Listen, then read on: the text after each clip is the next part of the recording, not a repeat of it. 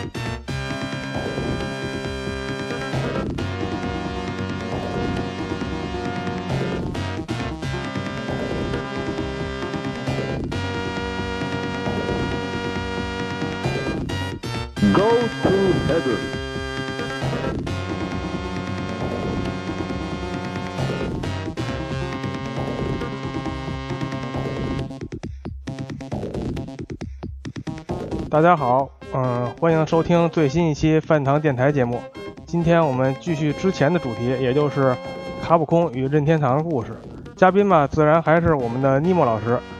那个，呃，有请尼莫老师跟我们亲爱的观众朋友、听众朋友们打声招呼。呃，大家好，啊，呃，那个，嗨，直接这老呃老师的坐镇，咱们也话不多说啊，直入主题。因为上回呢，因为因为上回的主题正好是赶上卡普空和 FC 同时迎来三十周岁的生日，所以我们的主题重点呢就放在了 FC 游戏方上面。然后接下来的节目自然就是延续这个话题，只不过主体的游戏的主体呢就从 FC 转移到它的接班人超任身上了。那个与 FC 时期一样啊，卡普空对于超任的支持也是一如既往。下面呢，就请尼莫老师给我们聊一聊超任时期的卡普空吧。卡普空进入九十年代之后，在九十年代初期，大家都知道它最赚钱的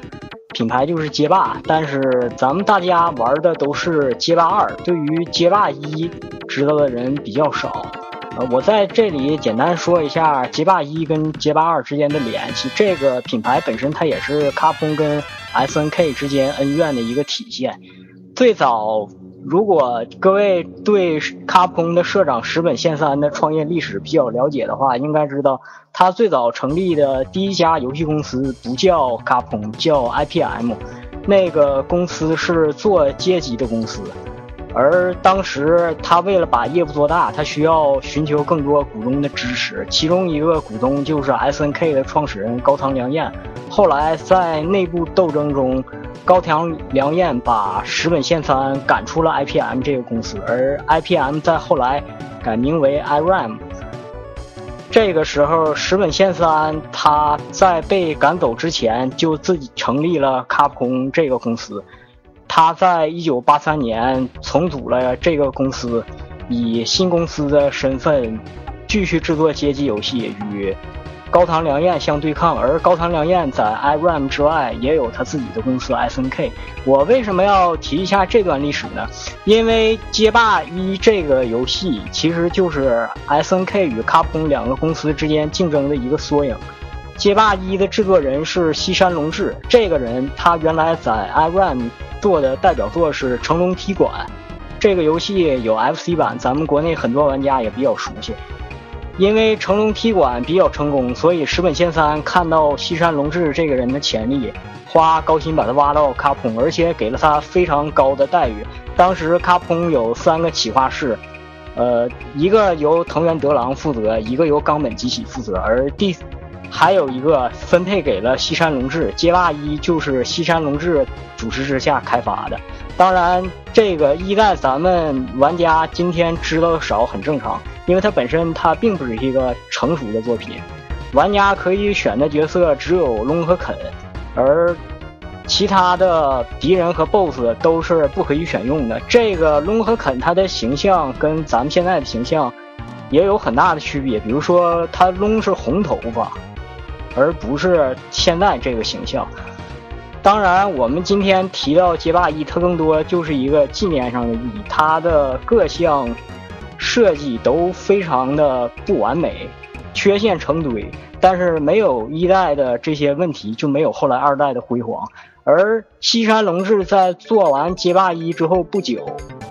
，SNK 对卡普空也展开了高薪的挖角。他们当时 SNK 干脆就在招聘启事里面写上“前卡普空员工优先”。所以西山龙志在街霸一制作完毕之后，没多久就跳槽到 SNK 了。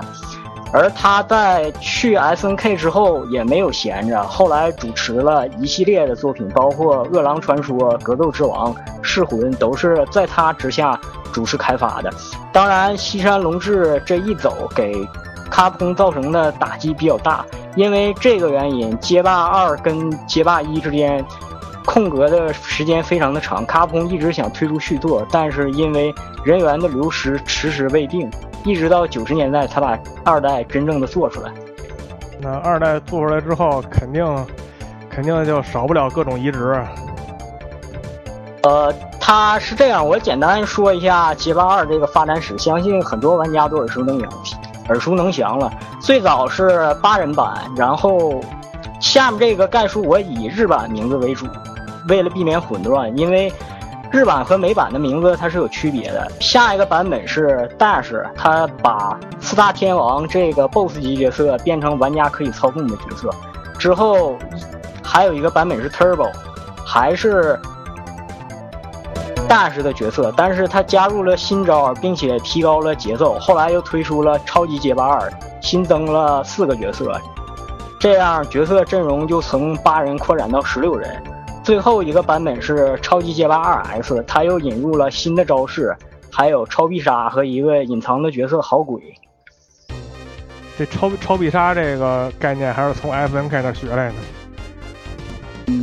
这个我我就不太清楚了。但是可以说到超级街霸二 X 这个时候，街霸二它本身已经是强弩之末了。虽然说很多玩家还在玩，但是毕竟你这么一直的翻炒冷饭。呃，很多人肯定会产生厌倦、疲怠的情绪。当然，在走到这步之前的很多版本，不论是街机还是家用机移植版，都非常的成功，取得了相当辉煌的销量。而且，而且，尤其尤其是以超人版最为成功的。超任版的最早的八人街霸，它卖了六百三十万，这个数字直到今天依然是卡普空历史上销量最高的游戏。我举一个最简单的例子，咱们以官网上卡普空的销售数据为准。呃，生化四把所有版本加起是五百万，生化五是六百一十万，生化六是四百九十万，而超任的。八人街霸，它就已经卖出了六百三十万。如果你把后来超任的另外两个版本加起来，光是在超任这一个平台上，街霸就一共卖出了一千二百五十万份。这个数字在当年绝对是一个，其实六百三十万就已经算是天文数字了。而他在超任一个机种上靠靠街霸就能赚到一千二百多万，在当年绝对是一笔横财。而且广大玩家比较。高兴的就是超任版，它并不是简单的移植街机版的八人街霸，它有一些街机版当时还没有的元素，比如说街机版的八人街霸，它是不能够实现同角色对战的，比如说我如果使龙，那你就不能使龙，而超任版输入秘籍之后就可以实现同角色对战，这是当时的街机版没有的。这可以说是那个一个家用机版的一个最大的卖点了，也是。今天很多玩家经常把卡普空称作“墙头草”。这个“墙头草”事件其实最早就是从街霸二开始的。呃，一开始卡普空宣布说，Dash 这个十二人版本它会有 PCE 的版，然后很多玩家认为说，我我想要玩到最新的街霸，我是不是要去买一台 PCE？结果 PCE 版在发售一个月之前。卡普空突然公布说，比这个 Dash 更丰富的 Turbo 它有超韧版，而任天堂其实当时他对于卡普空这种喜欢善变的本性他已经有所了解了，所以任天堂为了防范卡普空在中途变卦，他跟卡普空签了一个协议，规定 Turbo 这个版本的街霸二出主机的话，在当时只能在超任上推出。没想到，呃，卡普空连任天堂也可以戏耍，他们给 MD 版推出的 Dash，它通过一个选项中的隐藏模式加入了 Turbo 的内容。所以说，虽然在名义上 MD 版的街霸二是有 Dash 没 Turbo，但是其实，在内容上这两个主机上是相当的。后来的超级街霸二，呃，这个到了十六人超级街霸二的时候，任天堂就没有再跟卡普空签类似独占协议，所以超任和 MD 他们两个都推出了光明正大的版本。超任版又卖出了二百多万，MD 版也卖出了几十万。当时超任的容量是三十二 M，而 MD 的容量是四十 M。这个在我印象中是早年可以说是卡普空第一次围绕这个游戏跨平台两派主机玩家之间对哪个机种更好争论不休的话题。我这卡普空这个玩耍小心眼儿，一看也是有历史，有年头了。我这个这玩弄那个就是玩弄这个这游这游这个游戏的名字已经，啊，这历史可以追溯到二十多年前。我玩家当时已经玩了那么多年的街霸二，那么多版本，很多人都觉得说卡普空是不是该出街霸三了？而其实当时街霸二最早这个八人和十二人版负责这系列的人是西谷亮，呃，CPS 一上大部分黄血系列也是他做的。而从十六人版本开始，传水技校才接手街霸这个系列。但是因为后来西谷亮这个人很低调，他不怎么露脸儿，所以大家就只记住了传水技校。当时十六人街霸出了之后，传水技校已经成为了这个系列主要的掌舵者，而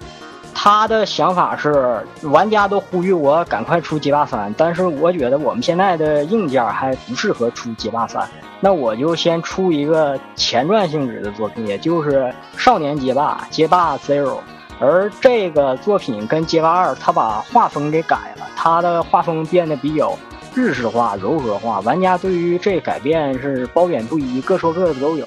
比较有意思的是，《少年街霸二》在一九九六年的时候，它出过一个超任版，大家可以想象一下。呃，土星和 PS 是一九九四年末出，一九九六年的时候，超超任已经是。最后一波大作狂潮了。当时卡普空把那些三十二危机版和十六危机版的主机移植版一起推出。他们为了让超任能够移植得了《少年街霸二》这个比较复杂的游戏，在里面特殊加入了一个 SDD 芯片，它用于解压缩。这个芯片比较贵，在超任上只有两个游戏用到，一个就是《少年街霸二》，另一个是《星之海洋》。因为这个原因，超任版的《少年街霸二》很多年来都没有被模拟器模拟，也是比较有意思的一个事儿。这个卡普空给那个这种逆向逆向移植逆向移植的事儿，他也他也也没少干。这都是后话了，咱们咱们到后后边提到提到的话，咱们再继继续聊这个话题。街霸街霸就把那个卡普空卡普空一个街霸，他就能整出这么多新鲜玩意儿来。他那些其他那些街机名作，肯定肯定也少不了让他折让让他折腾一通。当时卡普空那个最流行的十六位机版 CPS 一上，除了街霸之外，他们还有一个最擅长的系列，就是各种横版街头快打，最出名的就是快打旋风。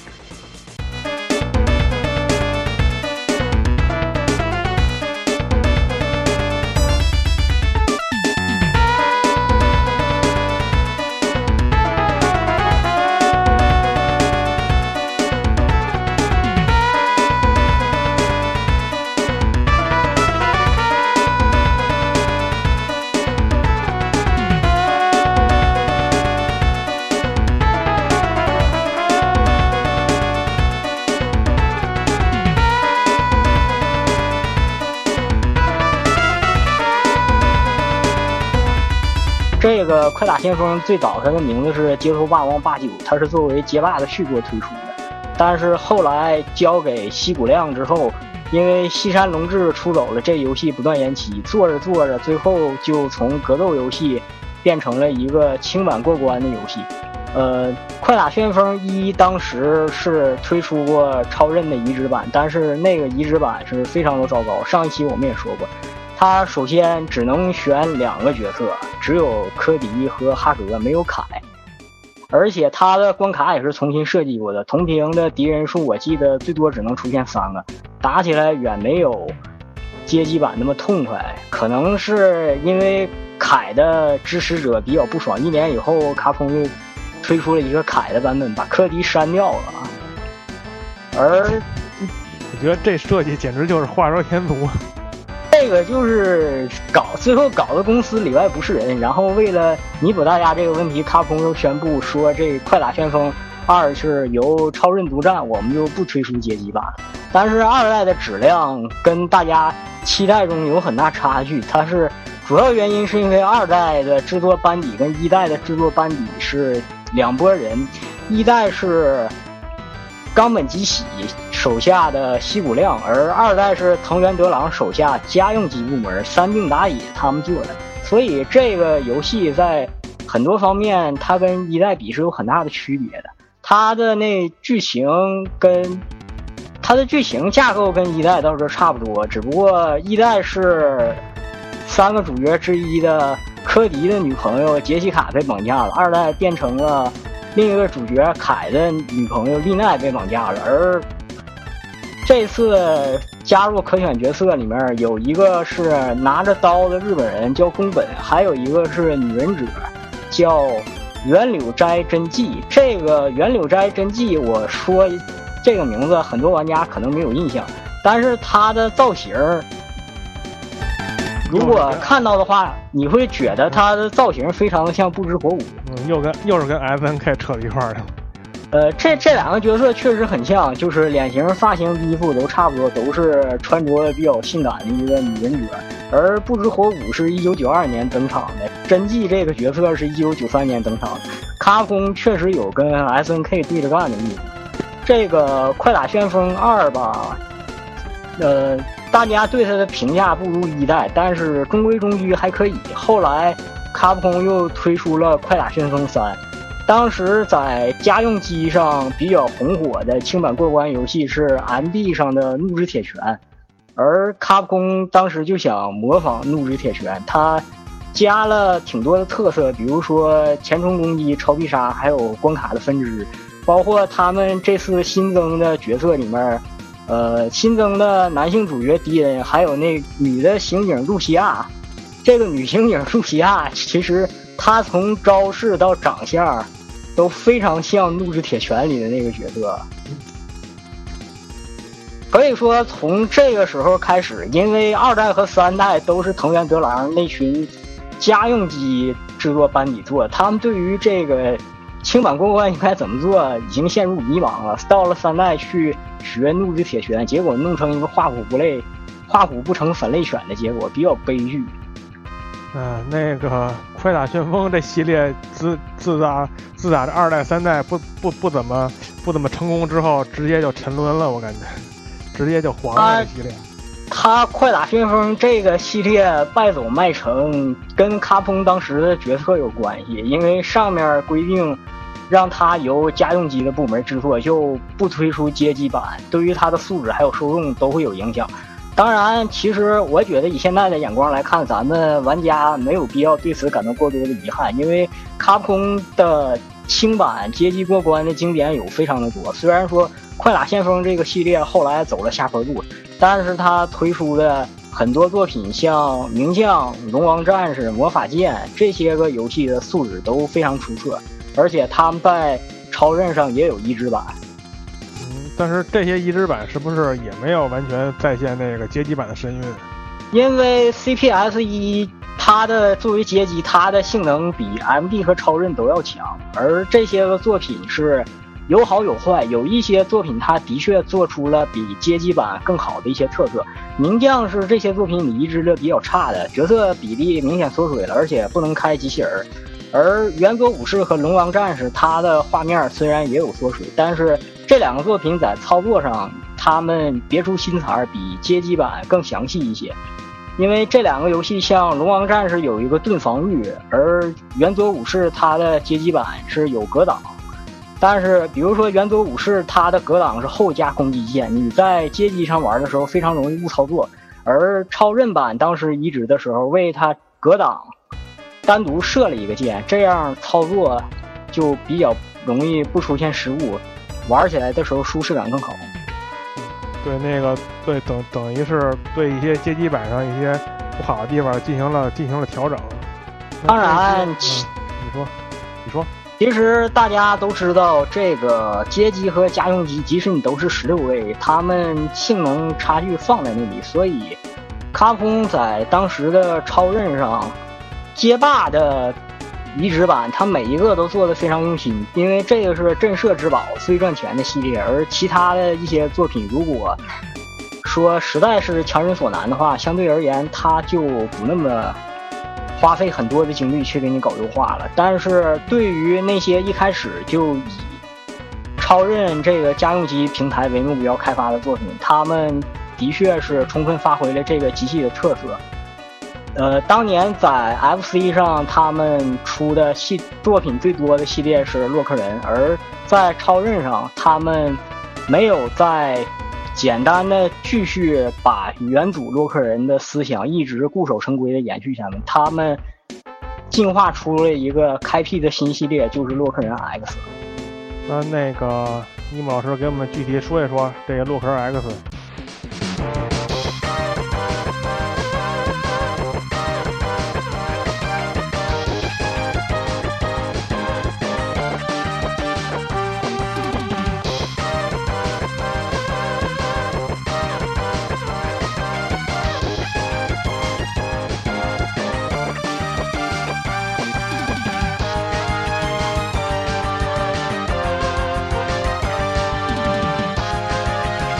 个洛克人 X 就像我上期讲的，它从一开始它是一个与元祖洛克人并行的系列，它并没有要代替元祖的意思。但是因为元祖后来陷入了衰退，所以大家很自然的就把 X 当成元祖系列的继承者。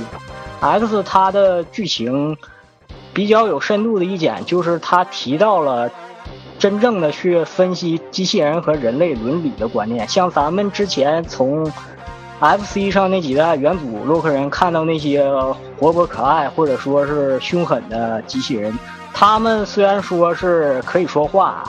有类似人的外观、类似人的声音，但是从卡普空官方设定的角度来讲，这些机器人只是看上去像人而已，他们并没有真正跟人类一样的自主的发达的思考能力。而洛克人 X 的世界观并不是这样，在 X 系列的世界观中。机器人真正拥有了跟人类一样发达的思维，如此一来的话，他们会不会对人类产生威胁，就成为了一个新的课题。著名的科幻小说作家阿西莫夫，他曾经设计过一个机器人三定律：第一条是机器人不能伤害人，也不能在人类受到伤害的时候袖手旁观；第二条是机器人应该服从人类的一切命令，但不能在人类的命令下去杀人，也就是不能违反第一条。第三条是机器人应该保障自身的安全，但是同样不得去危害人类，违反前两条。这个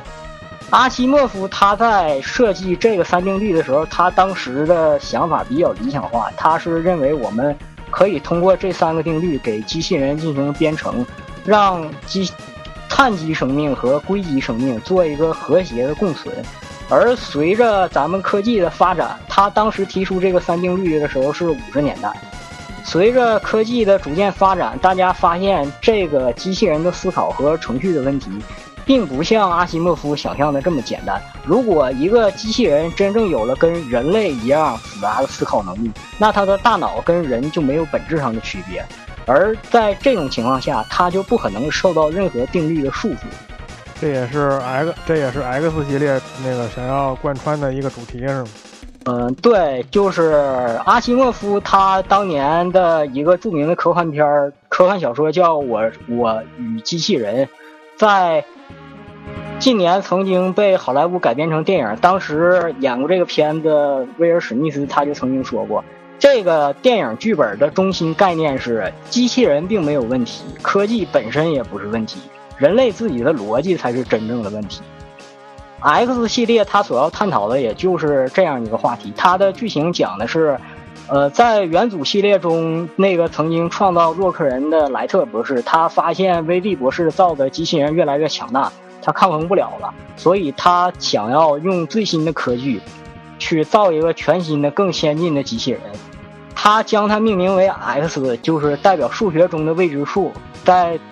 他的想法中，X 代表着无限的可能性，也代表着无限的危险。这是世界上第一个真正具备跟人类一样完全自主思考能力的机器人，而且它的战斗力能力非常的强大。也就是说，如果 X 想要毁灭人类的话，几乎没有任何人可以阻止得了他。莱特他设计出这个机器人之后，他对此感到非常的害怕，所以他在当时把 X 制造完毕后，封在了一个密封舱里。在他在密封舱外面用电子信息留下一层留言，大意就是我一定要确保 X 这个机器人它不会去攻击人类、背叛人类，所以我需要对它的电脑进行全面的检查，而这个检查需要花费三十年。我现在已经是行将就木的一个老人了，我认为我大概不可能活到三十年后的那一天。但是如果你发现那个包这个包裹的话，请记住，在。经过三十年的时间之前，千万不要打开它，一定要在它检验完毕之后才能将其开启。那然后呢？过了呃，后来是其实是过了几十年之后，远比三十年更遥远的时间。呃，当时是一个叫凯恩博士的人，他把 X 的胶囊打开了之后，他也收到了莱特博士的信息，他对。X 苏醒之后的 X 进行了一系列的分析，他惊叹于说：“这个机器人它居然可以拥有跟人类一样复杂的思考能力，而且它的能力远比人类的大脑要强。它已经不再是一个普通的机器人了，它几乎可以称之为一种新的生命体。”而凯恩博士当时以 X 为蓝本，模仿他制造了一个也是能力非常强的机器人，叫西格玛。后来他又建立了机器人的工厂，开始。量产这种具有真正思考、人类一样思考能力的机器人，而西格玛在制造出来之后，他担任的职位是一个叫做“反乱猎人”的组织。这个组织相当于警察，相当于一个武警一样的组织。他们的目的是，当一个机器人因为各种原因出现。攻击人类的行为时，这个反乱猎人会判定他已经被病毒感染了，必须将其进行消灭。我还以为我还以为是那个当一个机器人在那个天桥上摆摊的时候，他们就出动了呢。那这个，那这个那个洛克人 X 系列的剧情，剧情这远远远要比那个元祖剧元祖的剧情要复杂多了。其实 X 一它本身剧情的文字量并不是特别多，它最大的信息停留主要在它的这个开头动画，也就是我之前说过莱特博士在制造 X 之后留下的关于三十年内千万不要开启这个包裹的信息。当时 X 这个系列很明显，他们的思想是借鉴了好莱坞一些非常流行的赛博朋克、赛博朋克、电子朋克的题材，比如说终结者。但是在这个系列比终结者更有趣的在一点是，虽然说机器人在当时已经非常的发达，但是人类并没有被机器人所压制，而当时是人类通过反乱猎人等组织操纵着一批机器人，压迫着另一批机器人。西格玛他本是本来是反乱猎人组织的总队长，但是。后来，因为某种原因，他背叛了人类，开始向人类发起进攻。而 X，他当时的战局是非常的紧张的，有半数以上的机器人都选择跟随西格玛，背叛了人类，而只有 X 等少数的一部分反乱猎人还在坚持跟人类在一起作战。而 X 他的最好的朋友是 Zero，这个角色他非常有意思在哪一点？大家都知道，元祖系列的最终 BOSS 是威利博士，他是一个反面角色。而这个 Zero 其实是威利在当年知道莱特要制造 X 的时候，威利自己秘密打造的一个能力与 X 一样强大，也具有自我思考能力的机械。但是在阴差阳错之下，这个 Zero 和 X 本来应该成为敌人，他们却成为了最好的朋友。这个也可以说是卡普空卡普空的那些编剧那个天马行空，他们想想想想想想怎么弄怎么弄，一个分分合合嘛，所这些都是根据那个游戏的需要。而且那个你说了这么多剧情那，你说一说这个游戏的游戏本身和那个原祖有什么都有什么区别？它的 X 最大跟原跟元祖最大的区别就是它引入了两个动作，一是冲刺，二是攀墙，而且这两个动作之间可以相互结合。冲刺非常大的增加了主角的机动性，而攀墙把整个场景的深度给活化了。本来这面墙你是上不去的，但是在 X 系列中，你可以攀墙的话，你躲避 BOSS 的攻击，还有各种在敌人面前跟他周旋的余地就变得非常的多。所以相对来说，X 系列跟元祖比，它并不是那么需要你去背板。才能打得下来。你可以比较尽量随性的发挥，只要你的思路比较清晰，可以比较容易的躲通过冲刺和攀墙这两个动作躲过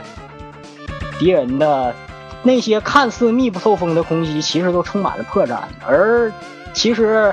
当时制作组在引入这两个设计的时候，他对于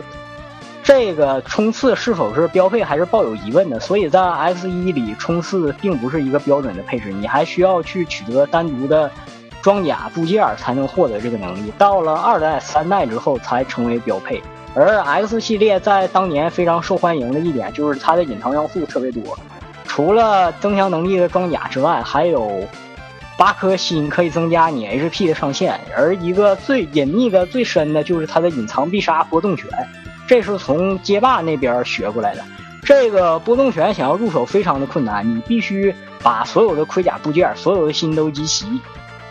在某一个关卡、一个非常容易遭到攻击的场景中，你需要爬到场景的最高处，在无伤的状态之下，反复执行四次，你才能得到这波动拳这个隐藏必杀。我想就是说，如果没有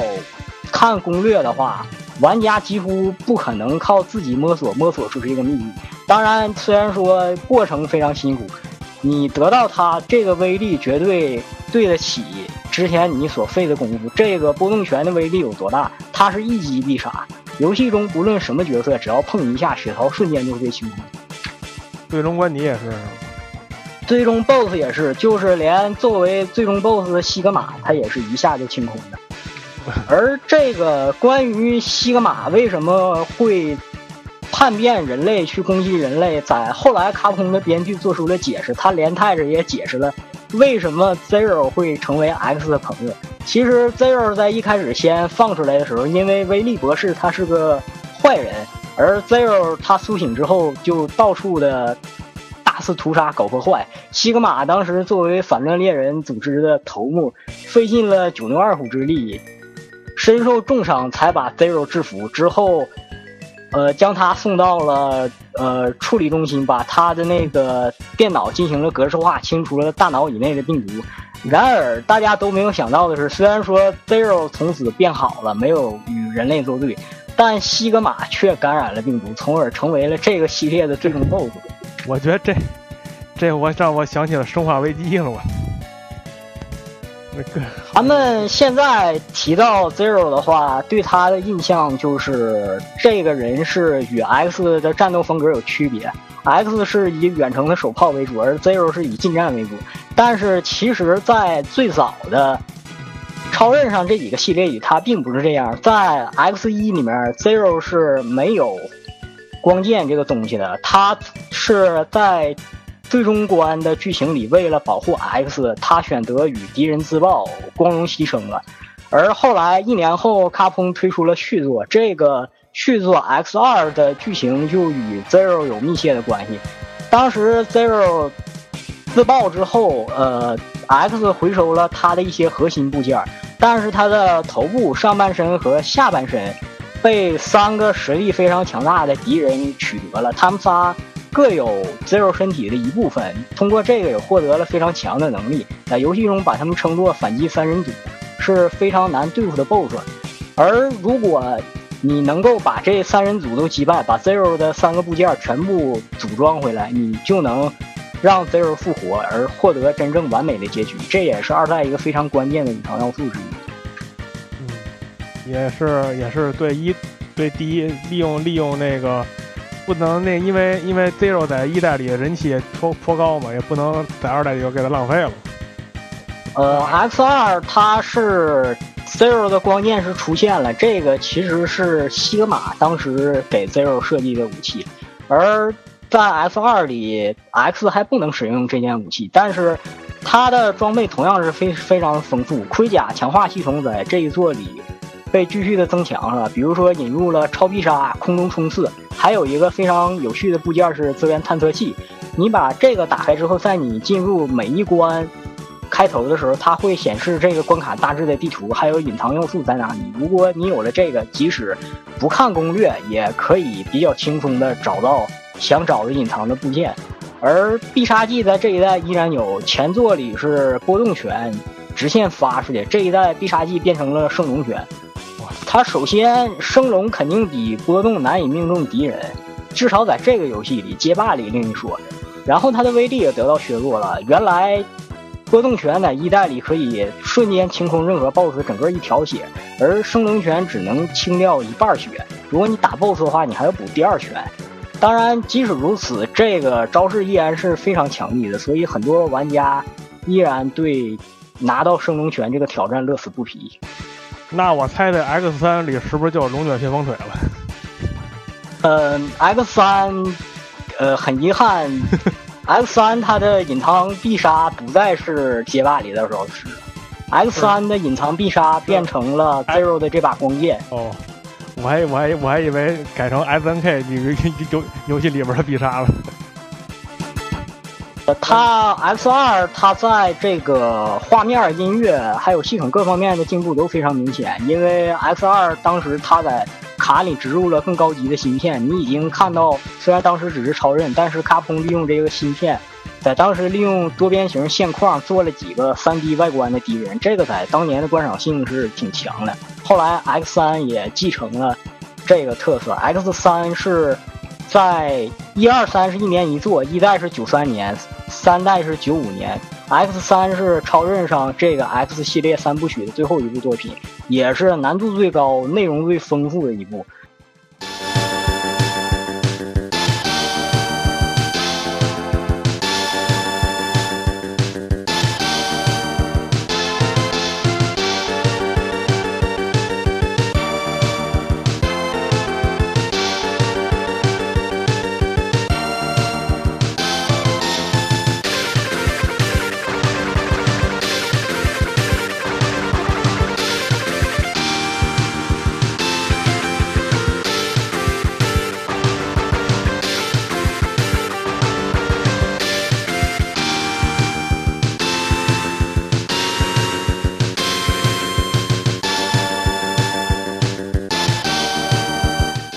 这一代中，除了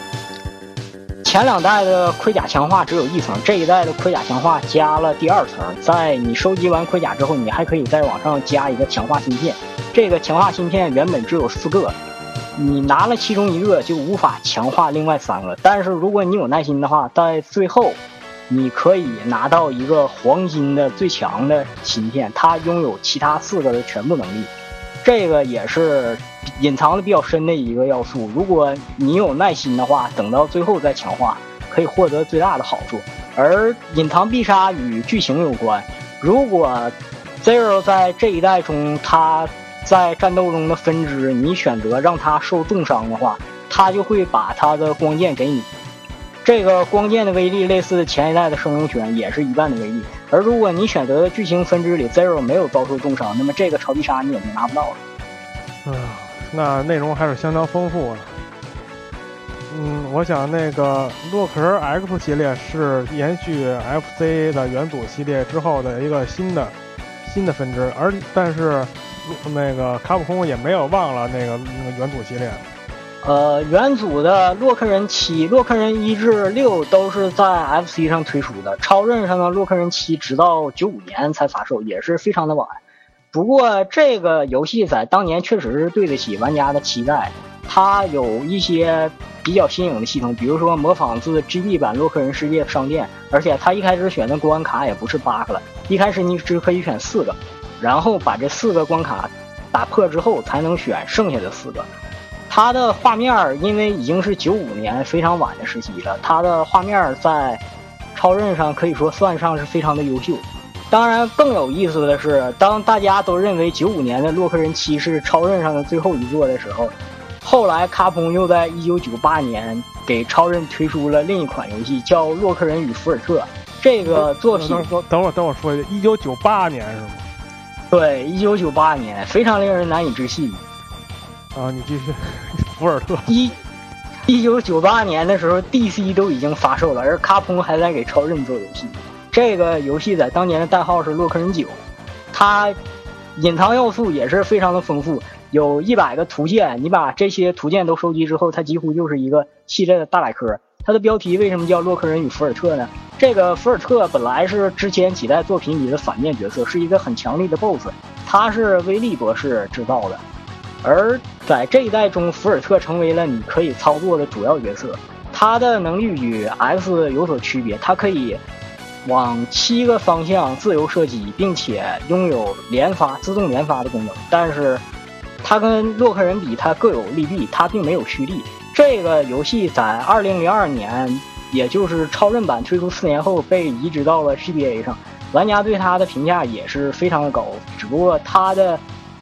一贯问题还是元祖系列的特色，难度太过于难了。我并不是说 X 系列就是一个简单的系列，但是 X 的难度相对来说是大部分玩家可以接受的，而元祖的难度几乎可以，相信玩过的玩家都有体会。我这里就不用多说了。啊，那个洛克人可以说，在那洛克人这个系列，在超人上有 X，然后呢哈。有七，然后，然后呢，还有最后九八年，这这么在这个可能超人都已经根本就没根本就没人想得起来超人这个主机的时候，还能给超还能给洛克人玩家一个惊喜，这卡普空也算是也算是对洛克人的这个系列的怎么说呢，是相相当相当重视。他洛克人系列在超任上这些作，其实这些作品里只有 X 一的销量在全世界突破了百万，剩下那几部作品的销量并不是很好。它跟当时的主要局势有关，因为大家都知道超任上它比较吃香的是 RPG，而这个时候，卡普空它本身它是可以做得了出色的 RPG，它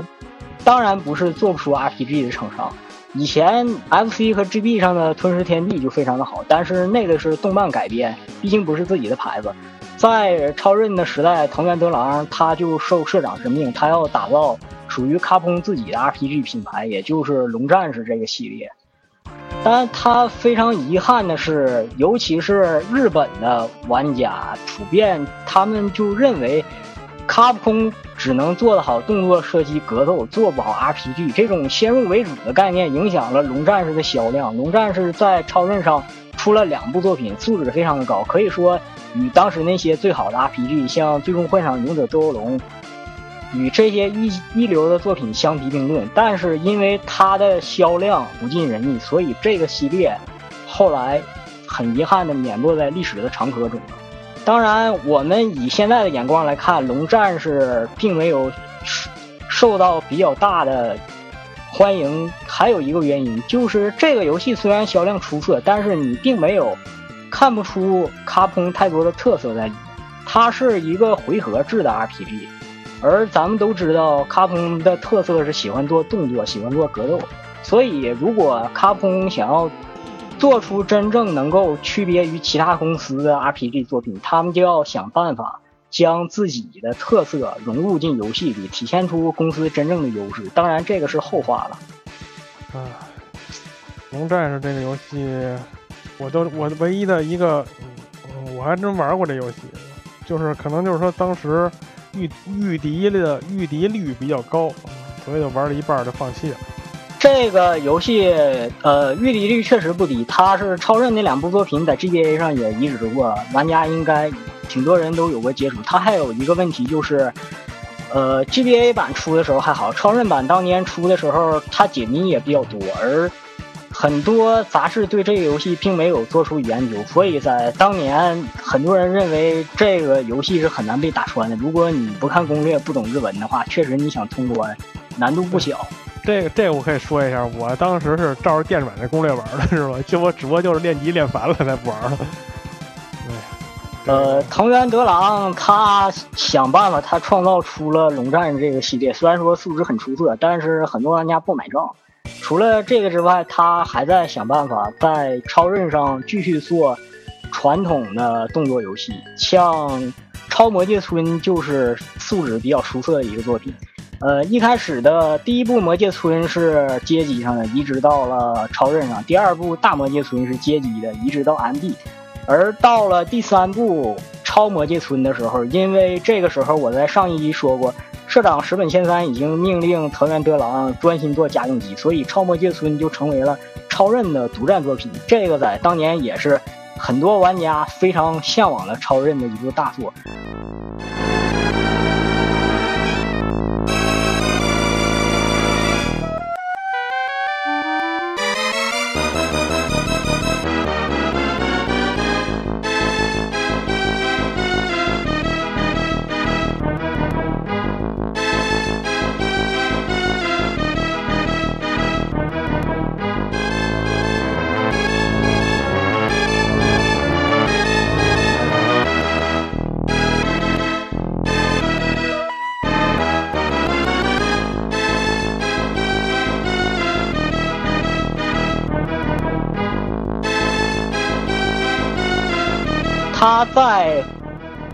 角的设定上做出了更多的细化，比如说大魔界村里，他有了黄金铠甲，它可以有蓄力攻击，在发出这个蓄力攻击的时候有短暂的无敌时间，非常强力，一下子把通关的难度降低了。但是普通铠甲跟黄金铠甲之间的差距太大，而超魔界村在这中间又加了一个比黄金铠甲略弱的青铜铠甲，它没有蓄力的强力攻击。但是它的普通攻击的威力要比普通的那身白色铠甲的威力要强得多，而这个游戏在当年对超刃的技能利用的也是非常好。比如说，那个水漫金山的场景，只要是玩过的玩家都会有印象。当时几乎是可以掀过整个一个屏幕，像钱塘江大潮一样的浪水，一波又一波，不断的冲刷着冲刷着这个关卡的陆地。如果主角躲闪不善的话，就很容易被卷下去。当年几乎玩过这个游戏的人都会对这个关卡留下非常深的印象。嗯，我虽然说没玩过，但是我在网上看他那个游戏画面，的确是，的确应该也算是超人时期顶级画面了。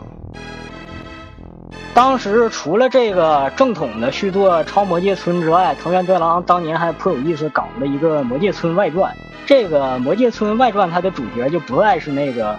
穿着铠甲和一个小内裤的骑士亚瑟了，他的主角变成了红魔。这个红魔就是在魔界村系列中一直有登场。你一代的第一关走过一小道，你就可以看到了。那个长得像石像鬼一样，红色的非常难缠的中 boss。外传是以他为主角。外传一开始的两部作品，第一部是 GB 上的，第二部是 FC 和 GB 都有。它的这个系列融入了塞尔达和银河战士的特色，就是说，你游戏里面有大地图，有点像 RPG，你可以自由旅行。而在关卡推进的途中，有些个通道可能你过不去，但是你在获得了新的能力之后就可以通过了。不过，实话实说，这两部游戏他们的关卡设计上是比不过真正的塞尔达和银河战士。这个系列素质最高的一部作品是在超任上的，叫做《魔界村外传文章篇》。它和其他魔界村最大区别在于它的气氛。我之前曾经说过，魔界村跟恶魔城之间的区别。恶魔城是早年它是一种纯恐怖、哥特式的、纯粹的恐怖，而魔界村它带有很多滑稽式的色彩，又恐怖又好笑。超任上这个文章篇的外传，它就变成了类似恶魔城的风格，只有恐怖，没有滑稽。它的美工做的是非常的出彩，画面可以和当时最好的恶魔城《血之轮回》相提并论。而这个游戏的隐藏要素也是非常的丰富，主角红魔可以装备各种各样的文章，或种获得各种不同的能力。然而，这个游戏它的销量非常的惨淡，结果导致藤原德郎还想推出续作，上级已经不允许了。一个很有前途的游戏，本来可以发展成跟恶魔城同样素质的新系列，就这样因为销量的问题被扼杀了。那他他那个销量是因为什么呀？听你说素质很高，但是为什么销量上不去？因为首先，其实魔界村历代的销量卖的都不太好，因为主要本来它难度就很高，而这一代，它我们今天称赞它主要原因是它的出色的美工，黑暗而恐怖。而当时很多魔界村的玩家不太喜欢这部作品，恰恰也是因为这个原因，他们更喜欢那种。带有一丝的搞笑元素、温情元素的《魔界村》，而不是这一部纯粹恐怖的作品。咱们单独拉出来看这部外传文章篇，它是的确是一部好的游戏，但是它的风格跟传统的《魔界村》确实差距比较大，让很多玩家无法接受。唉，有些有些时候，你这个游戏界就是就是这样，是吧？就稍微有一点，稍微有有有一点那个可能。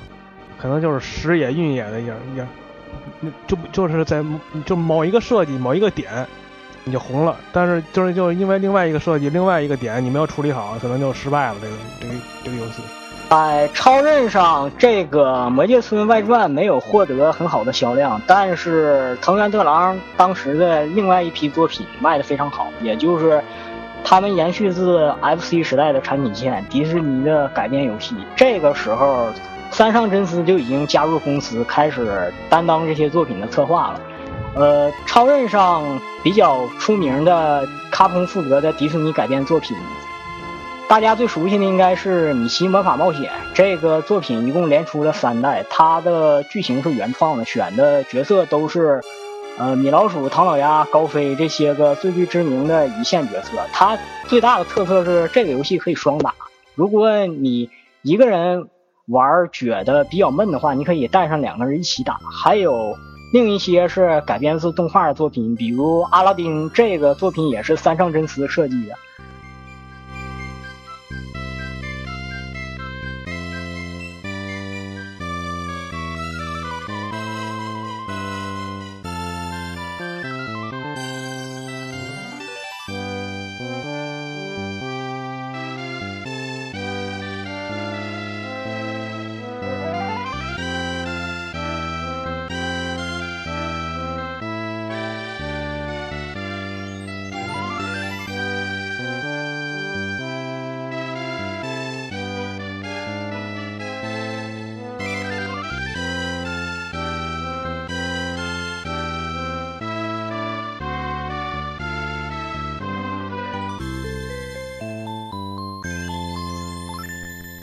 呃，大家应该记得二 D 时代的时候就已经有波斯王子这样一个作品了。而波斯王子的特点是他的动作比较写实，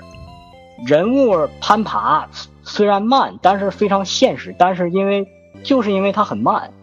玩家玩这个游戏的时候可能会认为它的手感不像马里奥那样操作那么顺溜，很多玩家对这种风格不太感兴趣。阿拉丁这个系列。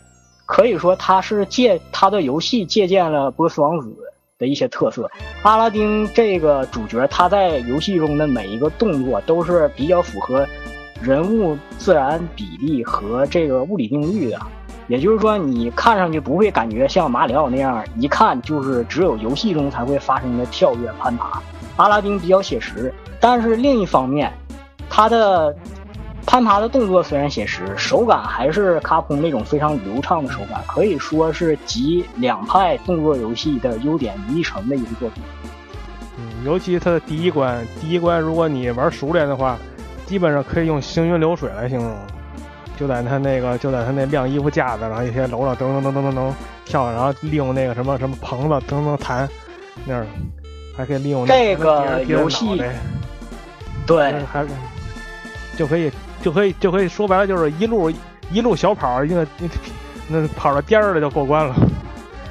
它这个系列在操作上，它其实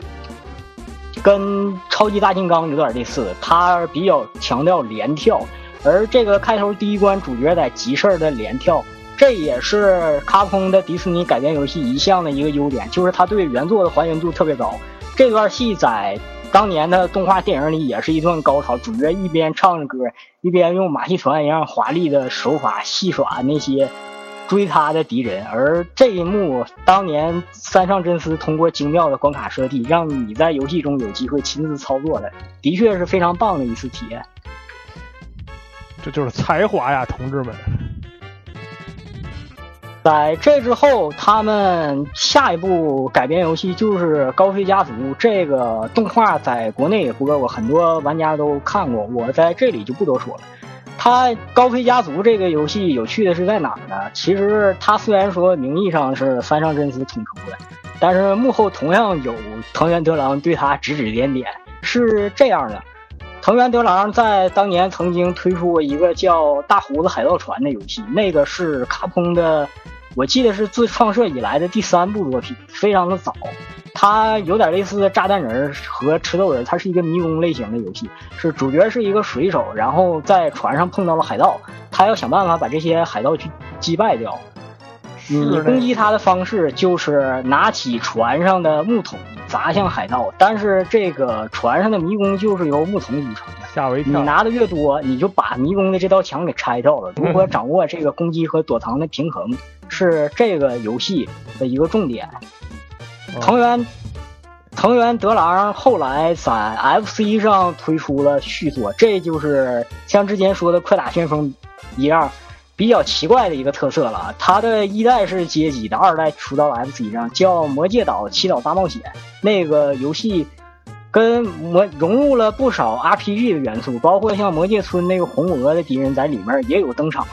在当年，这个游戏受到瞩目，是因为它是为数不多的那种隐藏要素非常多的动作游戏。而《高飞家族》虽然说表面上它打着高飞这个迪士尼改编的旗号，但它在骨子里实际上是藤原德郎之前制作的《海盗船》和《魔界岛》的一个精神续作。他的这个作品作为 RPG，它的地图非常大，你需要反复往返解谜，攻击敌人的方式也是拿起道具往他们的脸上砸。而这个游戏因为有非常多的房间，又非常强调生存要素。因为它的剧情是高飞的父子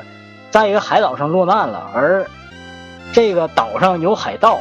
随时准备要他们的命，所以你的资源不多，需要利用好这些有限的道具，去跟敌人做周旋。虽然说它这个游戏可以双打，但是难度依然比较高。有意思的是，后来制作《生化危机》的时候，也是一个强调生存的游戏，对道具的管理非常的注重，也有非常多的房间、迷宫的概念。而当时开发《生化危机》的制作组其实就是高飞家族的这波人，呃，三上真司的手下为了节省时间，他们直接把高飞家族跟迷宫和开门有关的源代码用到了《生化危机》里。这也算是，这也算是一个不为人知的一个趣闻吧。这个以，藤原德郎他这个人最有趣的一点就是，虽然说他到了后期他当上了制作人，他不再亲自监督游戏了，但是他经常手把手言传身教，教三上真司这些个后辈去如何的制作。有些在他当年没实现的遗憾，他也会尽量委托他们去完成。像这个。超任上的超门界村，他就是今天白金的社长三命打野第一次挑大梁的作品。当时藤原德郎也是有意去培养他们。当然，随着这个超任时代的逐渐结束，游戏的主流机种迈入了下一个三 D 时代。而卡普空在这个九十年代中后期三 D 时代最重要的作品，当然众人皆知，就是《生化危机》。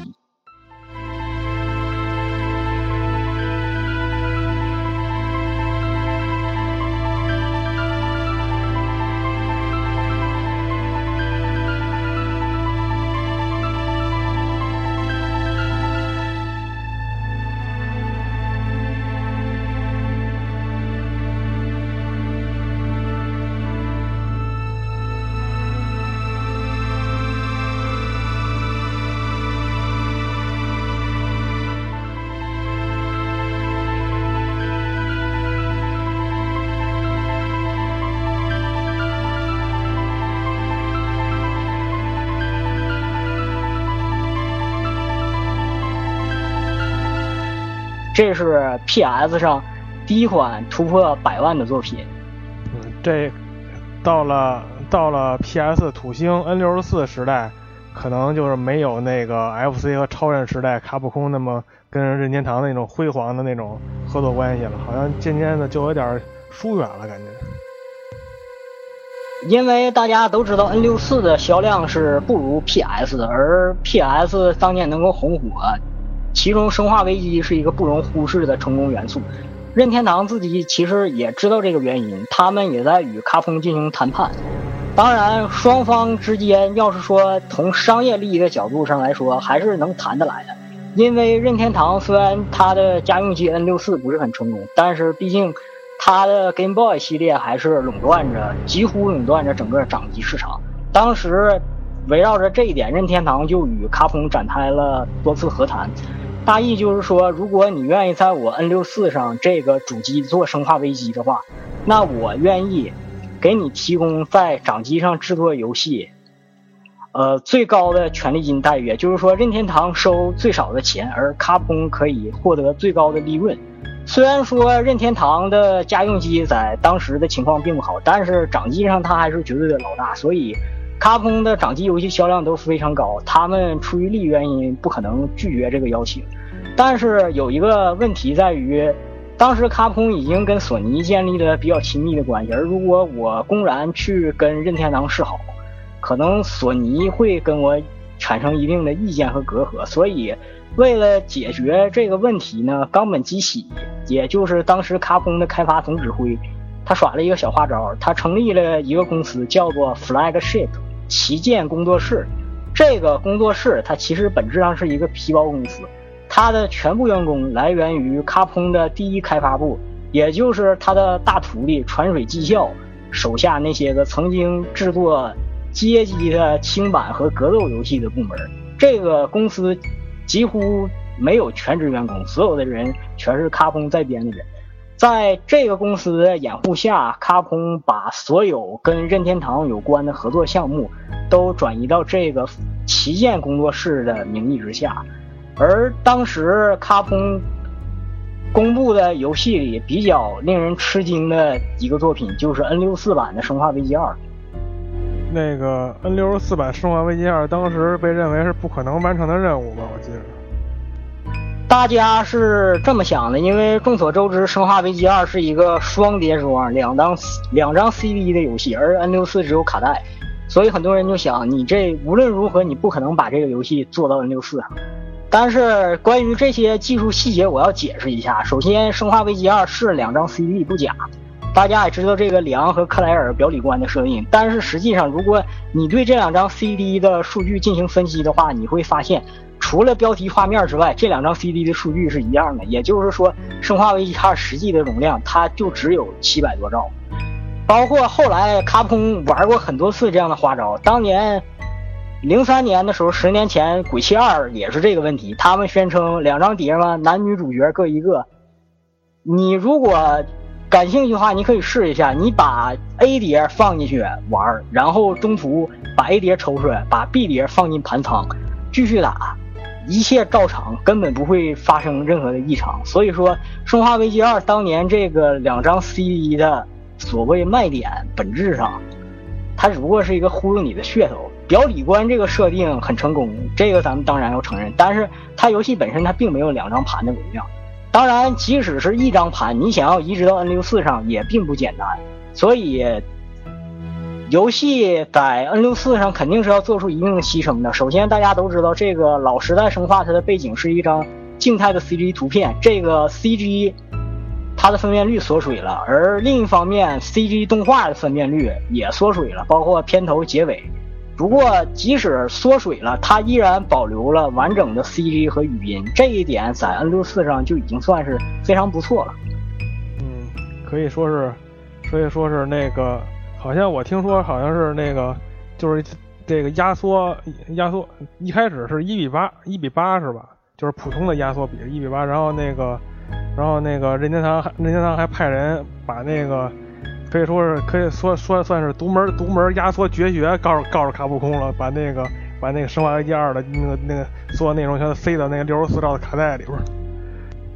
这个六十四兆其实就是 N 六四卡带容量上限，包括后期很多那些画面非常华丽，甚至带有全语音的游戏，比如坏松鼠 Conquer，他们的容量也就只有六十四兆。当然，卡普空他把这个游戏本片的内容都移植过去了，但是因为画面略有缩水，所以他知道如果我不增加一些新的东西的话，玩家是不会满意的。我可以说，这个 N 六四的《生化危机二》它并不是单纯的炒冷饭，它有很多有诚意的新东西。当然，它并不能算是最完美的一代。我打个比方，就是说像 PS 版后来那个加强版的。极限战斗模式这里就没有，但是它有很多 PS 版没有的东西，比如说它新增了一些隐藏的服装，然后还有一些隐藏的文档。这个文档里，因为 N64 版推出比 PS 版早，很多其他作品的剧本已经写完。你在这些文档里可以看到跟《生化危机：维罗妮卡》和《生化危机零》有关的剧情。而且他们还加入了一个新的模式，非常有意思，叫随机道具模式。在这个模式下，除了那些过关必备的道具，在地图中的位置不会变，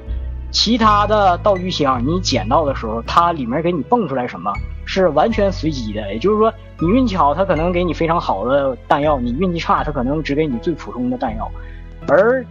即使你将 PS 版的《生化危机》通关了。不知道多少遍，可能几遍、几十遍。你玩今天你玩这个随机道具模式，你依然能感受到新的乐趣。最最有意思的是，大家都知道老生化是它的操作比较别扭，一直以来是那种像开坦克一样左右转向，往前推着走，往后推着后退。而这个 N 六四版本，因为 N 六四标配就有摇杆，而且当时负责移植这个游戏的 Angel Studio。这个工作组他们对于操作吃的也比较熟，在 N 六四版的《生化危机二》里，他们就加入了类似后来鬼泣的那种客观式的摇杆操作。你指左，主角就往左走；你指右，主角就往右走。而如果你选择这个模式的话，主角的操作你可以想象一下，变得非常的灵活，几乎轻轻松松游走于丧尸群之间。这也是 PS 版所没有的。不只是 PS 版，其他的版本都没有的一个特点。嗯，我都看过一，我都看过一个人用的一只手玩，就就是利用这个模式。当然，卡普空他在 N 六四上本来除了这个移植的《生化危机二》之外，他还想推出一个全新的作品，就是《生化危机零》。大家都知道这个游戏最终移植到了 NGC 上，但是。呃，老实说，NGC 版的《生化危机零》跟 N64 版比的话，他们除了在画面上有所强化之外，其他的差距可以说是微乎其微。在系统剧情方面，卡通并没有做出什么更改。这个作品并不是三上真司的第四开发部开发的，当时它是由三命打野的第三开发部跟一家叫做。东兴的外包公司同时负责的这个游戏的主角就是瑞贝卡和比利。它发生在《生化危机一》之前，开头是那个火车的场景。当时他们因为 N64 的硬件跟 PS 不一样，他们为 N64 量身定做了不少新的系统。比如说，N64 虽然卡带容量比 PS 的光盘小，但是它有一个最大的优点，就是它读盘的速度非常快，比光盘快得多。所以当时因为 N 六四的内存比较小，而读盘又快，制作组想了一些有特色的系统，比如说你可以将道具拿起来又放下，将它放在不同的房间中，用这个方式不断的搬运你的资源，策划你过关所需要的路线。然而，这个游戏在一开始的开发比较顺利，做到后期是两千年末期的时候。开发组发现，我们不论怎么压缩，这个 N 六四的卡带上限六十四兆已经完全塞不下了。如果再做的话，就得修改剧本、删减关卡、删减格构、删减结构。而策划和程序员三命打野他们的人都不想去做这么费事儿的事儿。正好当时任天堂自己也知道 N 六四已经风头被 PS 给 PS 二给盖过去了，所以。当时卡通和任天堂进行谈判，任天堂问要不要对他的 NGC 进行支持，而，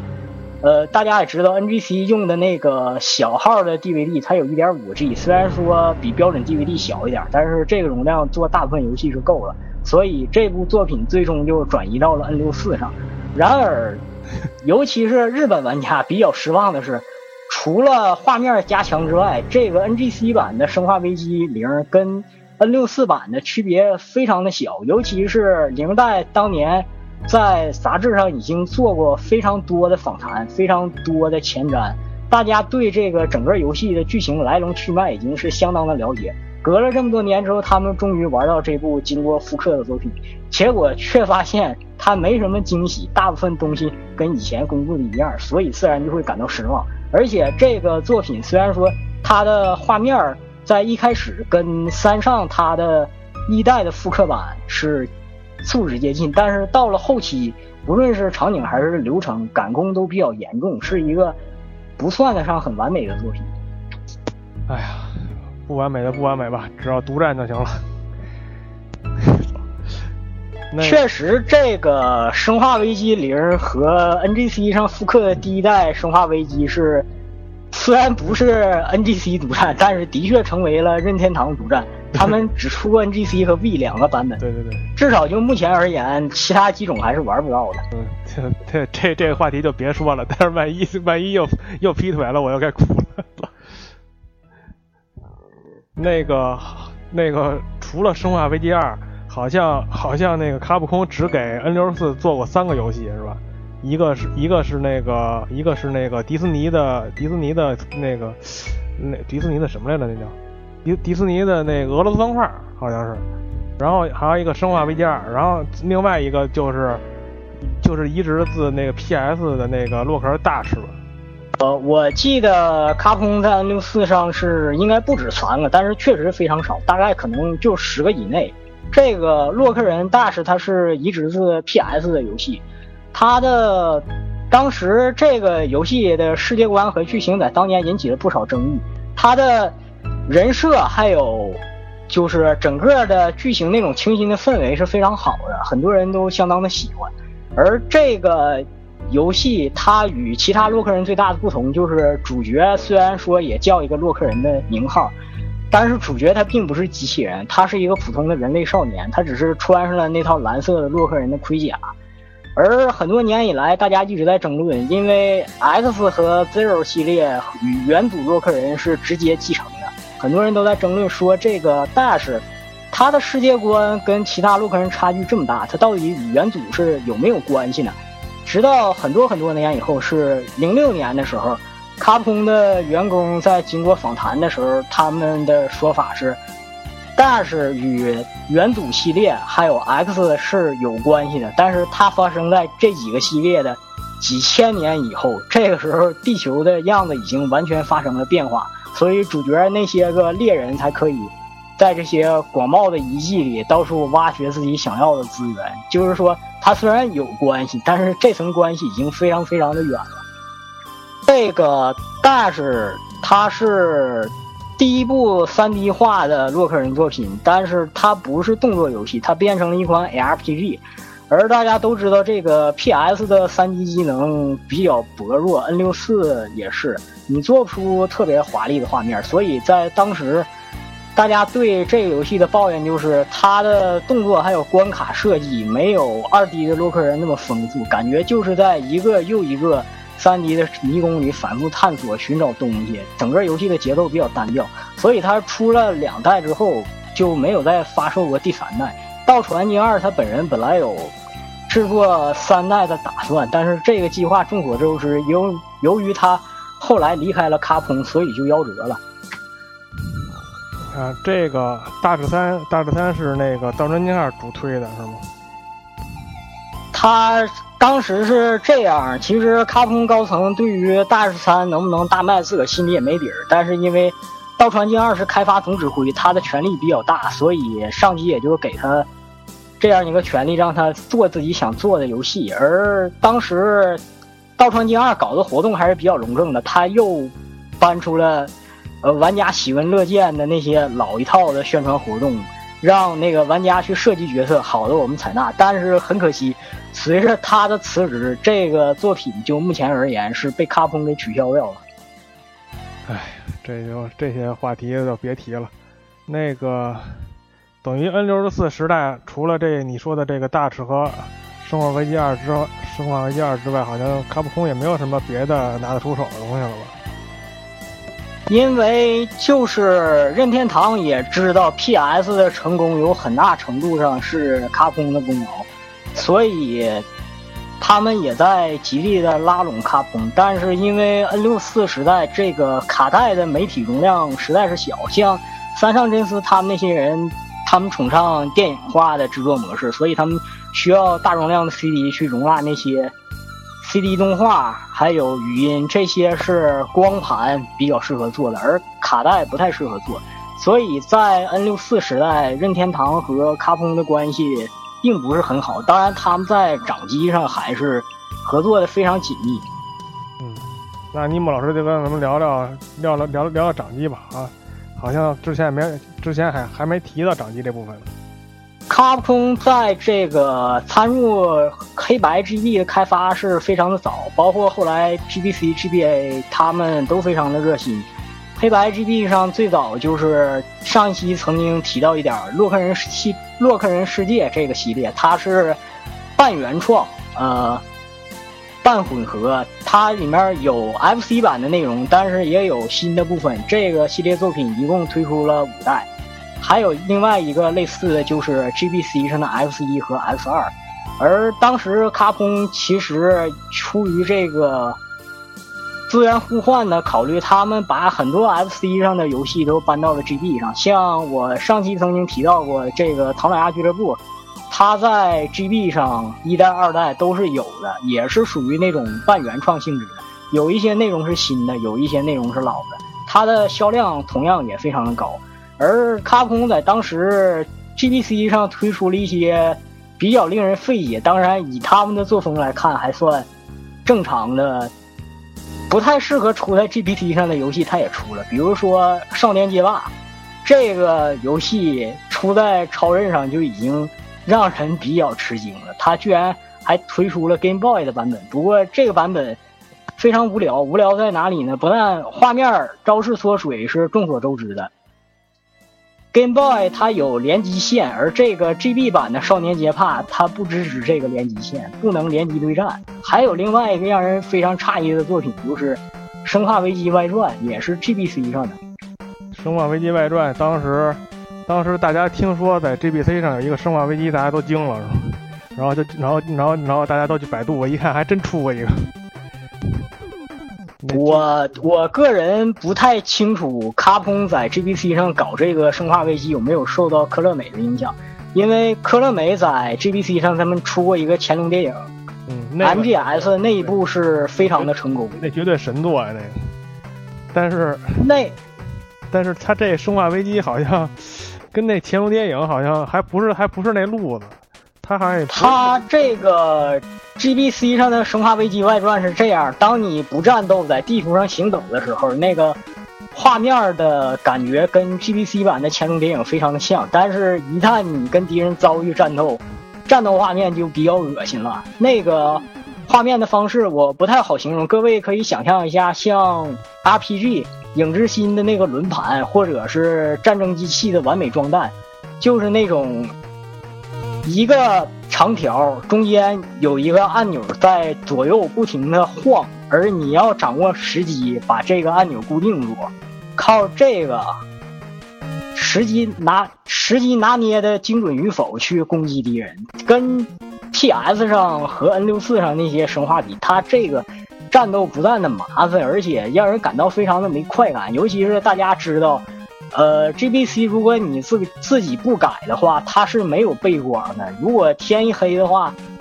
这东西一转，丧尸本身的那个肤色又黑，你几乎什么都看不见，就只能瞎开枪了。可以说是一个，可以说是一个非常令我也他这这种这种这种水平的，嗯，怎么说呢？就说这种这种素质，他还敢拿出来卖，我也觉得挺佩服。这个作品实际上并不是卡普空自己制作，他包给了欧洲一个非常不出名的小公司。这游戏也是欧版先发售，它的发售日非常的晚，是两千零一年冬天。那个时候，那个时候 GBA 都已经出了半年了。而当时两千零一年，卡普空还在就是老的 GBC 上推出过两款知名的作品，这个很多玩家都玩过，就是《塞尔达传说》两部《时空之章》《大地之章》。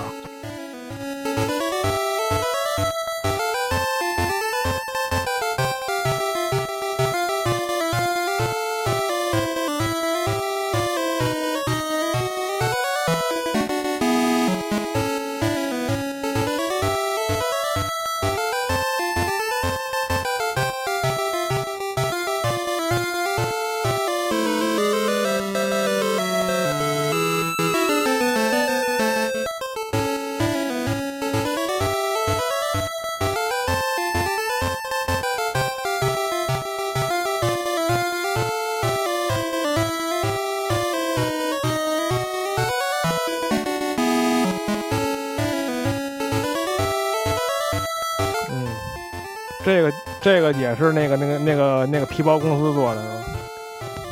这个游戏是卡普空本社做的，但是他们是挂在 Flagship 旗舰工作室名义下的。当时是冈本吉起与宫本茂那些任天堂的高层进行谈判。一开始，冈本吉起就志在必得，他跟宫本茂说：“说希望你们能把开发掌机版《塞尔达传说》的权利交给我们。”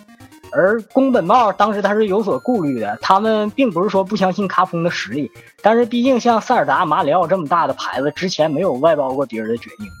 所以一开始宫本茂是拒绝了冈本吉喜的。冈本吉喜给宫本茂的回复倒是也干脆，说这样吧，反正我要在你的掌机上做游戏，你不让我做塞尔达传说，我没有版权，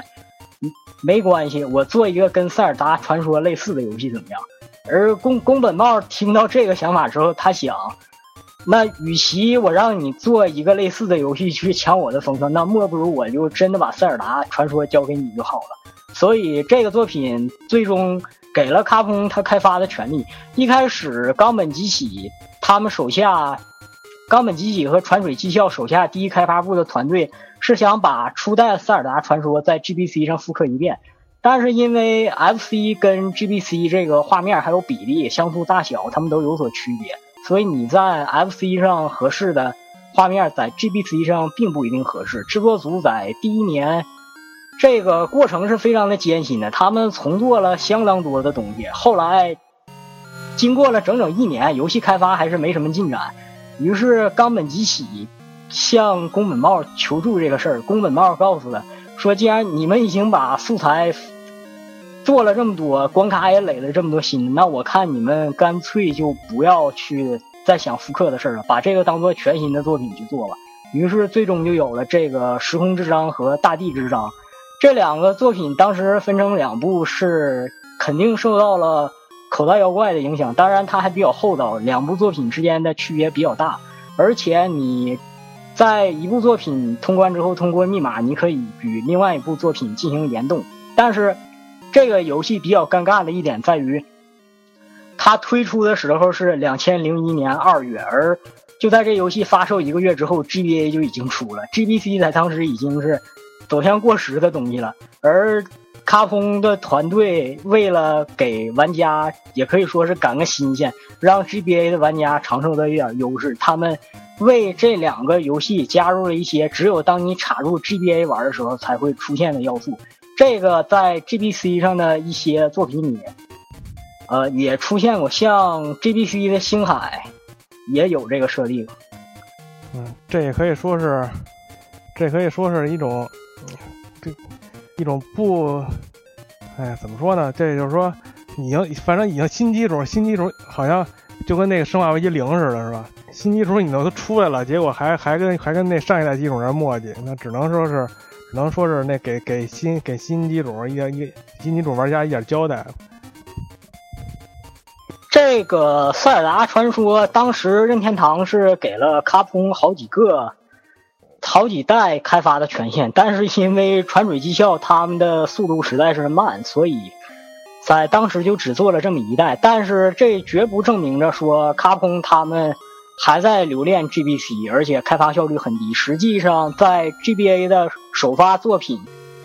最出色的一款就是来自卡普的，当然这个不是传水技校的第一开发部了，而是道传经二的第二开发部，也就是著名的洛克人 EXE。这个系列几乎可以说是，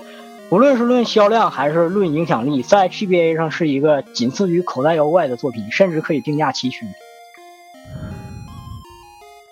卡普空在超任这个时期，比起 FC 时代跟任天堂之间的关系并没有那么亲密，因为大家也都知道，超任它这个主机的 CPU 比较慢，跟卡普空的 CPS 一这些街机的基板更是没得比。当然，虽然说卡普空在超任上有一些街机移植作品的素质无法令玩玩家满意。但是最重要的，街霸二在超任上的三个版本，每一个版本都做得很出色。之后，因为任天堂的 N 六四本身在竞争中并不是很强势，所以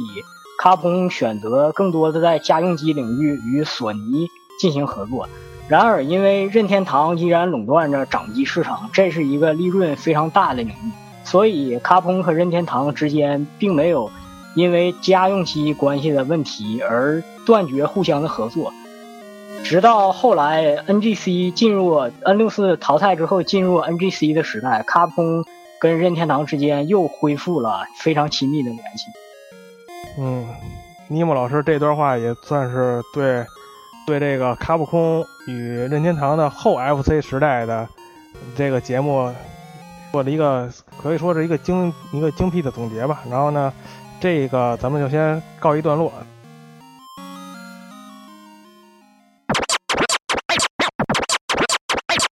Round one, fight!